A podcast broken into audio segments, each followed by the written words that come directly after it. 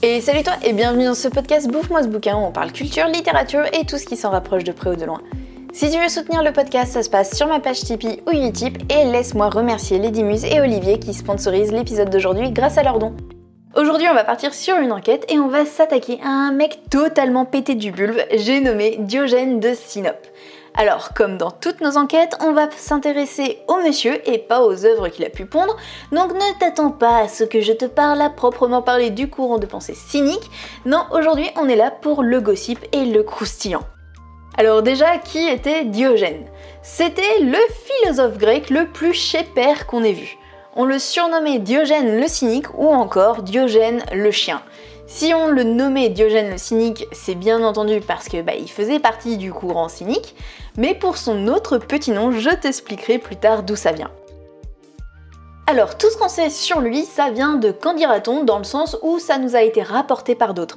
Donc forcément, bah il y a quelques contradictions et parfois ça frise la légende tant c'est absurde.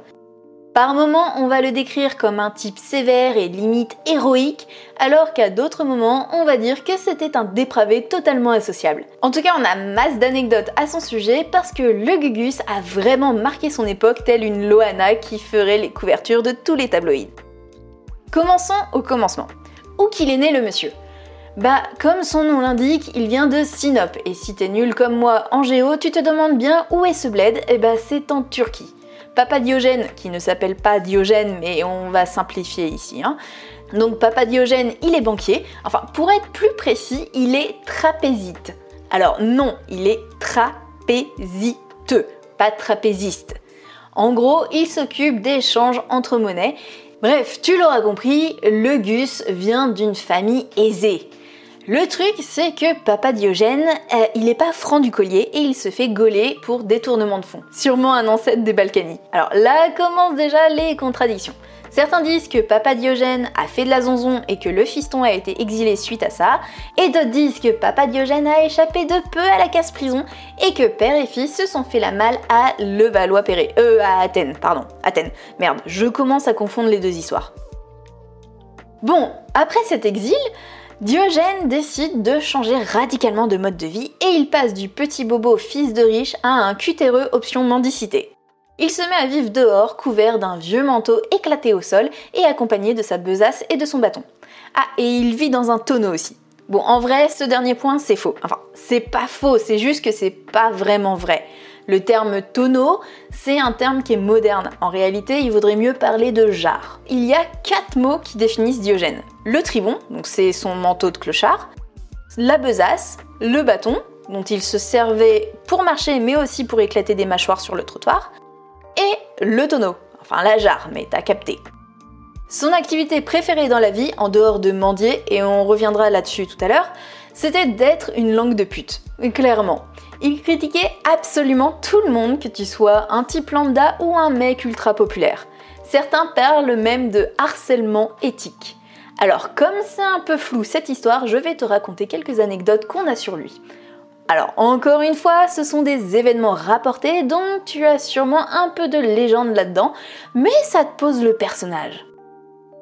Quand je parlais de harcèlement éthique, c'est parce que ça lui arrivait souvent en fait de se trimballer dans la cité, une lanterne à la main, en gueulant qu'il cherchait un homme. Sous-entendu un vrai homme, hein. enfin quelqu'un qui est digne d'être nommé comme tel. Clairement, il cherchait la merde. Mais comme je te disais, il s'en prenait pas qu'aux bédouins du coin. Hein. Non, non, non, le type taillait tout le monde. Sa répartie la plus connue est celle qu'il a eue face à Alexandre le Grand. Tu vois qui est Alexandre le Grand? Roi de Macédoine, le royaume, hein, pas la salade, pharaon d'Égypte et grand roi de Perse à ses heures perdues, le type pèse dans le game. Bon bah va savoir pourquoi, un jour où il débarque à Corinthe, il se dit Et si j'allais voir le clochard dont tout le monde parle? Il se pointe donc devant Diogène et là, euh, bah sympa, Alex lui demande ce qu'il désire. Et pas que Diogène lui répond Ôte-toi de mon soleil. Au KLM, comme ça, faut avoir zéro pression. Mais t'inquiète, Alex c'est pas le seul que Diogène a humilié publiquement. Platon aussi a pris cher. En gros, Platinou aurait défini l'homme comme étant un bipède sans plumes. Alors qu'est-ce qu'a fait Diogène? Bah il a pris un poulet, il l'a plumé et il l'a brandi devant tout le monde en gueulant Voici l'homme de Platon. La légende raconte que suite à ça, Platon aurait rajouté à sa définition et doté de larges ongles plats. Je t'avais promis de t'expliquer pourquoi on le surnommait Diogène le chien. C'est simple, il voulait vivre simplement comme un chien. Et le mec était tellement investi dans son délire qu'il se masturbait en public. Et yep, à notre époque on appelle ça un détraqué sexuel, mais chez les Grecs c'est juste un philosophe. S'il te fallait une autre preuve qu'il était totalement ravagé du bulbe, même si ça va être compliqué de faire mieux que la masturbation publique, je vais te parler de la mendicité chez Diogène. Alors déjà, il disait qu'il ne mendiait pas, mais qu'il réclamait aux autres.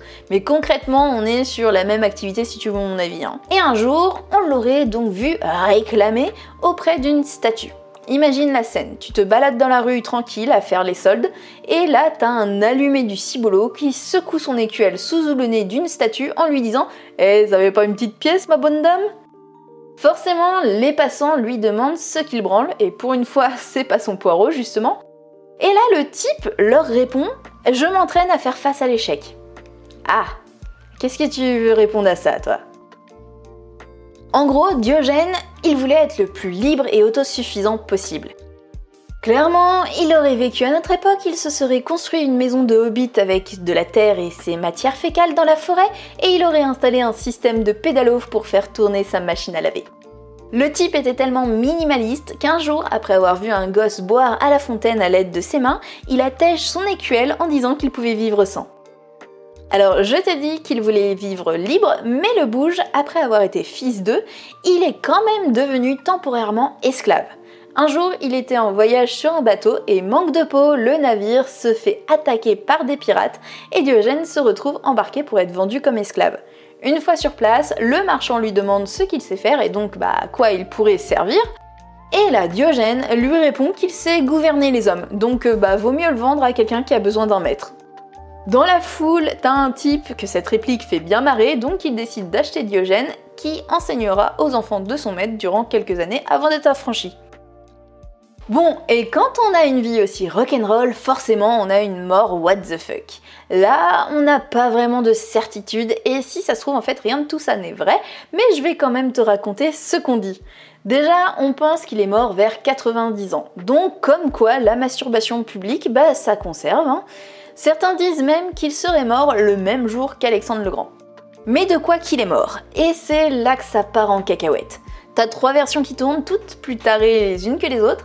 Mais dans la première, on dit qu'il serait mort d'une infection suite à la morsure d'un chien. Alors je sais, dit comme ça, c'est pas dingue. Mais attends de savoir dans quelles conditions il s'est fait mordre. En gros, il se serait fait becter le fiac alors qu'il voulait partager son repas avec des chiens. Et son repas se composait d'un poulpe cru. voilà, c'est tout. Dans une seconde version, il est aussi question de poulpe cru, mais là, il l'aurait mangé tout seul et serait juste mort d'une intoxication alimentaire. On ne le répétera jamais assez, ne sucez pas les tentacules d'un poulpe cru ou vous risquez d'avoir mal au bide après. Ou de mourir apparemment. La troisième version, c'est ma préférée perso, il se serait tout simplement suicidé en décidant d'arrêter de respirer. Alors là, techniquement, c'est pas possible, mais l'idée me plaît trop pour ne pas l'évoquer. Le gars a juste en fait arrêté de respirer, comme ça, parce que, bah, parce qu'il avait envie, hein, tout simplement. Voilà, c'est tout pour aujourd'hui. J'espère que tu en auras beaucoup appris sur ce personnage totalement what the fuck. Et euh, je pense que je n'ai pas besoin de préciser, mais je vais le faire quand même. Ce personnage n'est pas à prendre comme exemple. Hein. Ne reproduis pas ce que Diogène a fait, à moins de vouloir finir en prison pour exhibitionnisme et puis bah surtout finir claqué comme un chien dans la rue. Voilà. En tout cas, j'espère que ce petit podcast t'aura plu. Moi, je te dis à la semaine prochaine. Je t'embrasse fort. C'était Mélanie.